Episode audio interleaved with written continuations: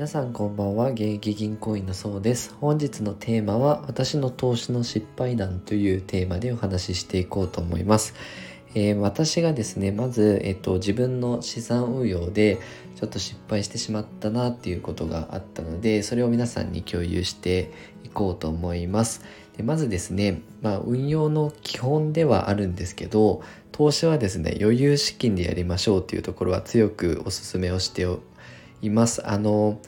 やっぱり預貯金だと増えていかないのでなるべくですね私はあの資産運用の方投資信託の方に自分の資産っていうのをですね回してしまっていたんですけど、まあ、これは社会人12年目ぐらいですかね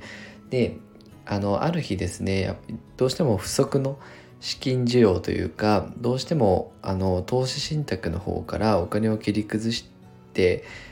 あの行かなきゃいけないっていうまあ、事態が発生しましてちょっと家族のトラブルというか出費があってですね。でその時がですねタイミングが悪く相場がまあ下落してる時だったんですね。なのででもこっから出さないとちょっとお金がないのでゆくまあ泣く泣く投資信託一部解約したんですけどその時やっぱりねあの損が出たんですね。ただ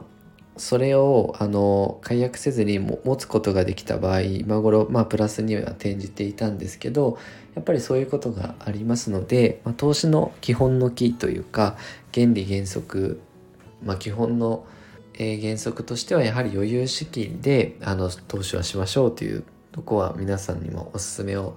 しております。あの銀行の今の本業でも投資比率っていうのをお客さんの投資比率っていうのは確認するようになってるんですね。一応50%自分の資産の50%超あの投資比率上がってくると一応注意喚起として、まあ、日常の生活資金もちゃんと取っているかとか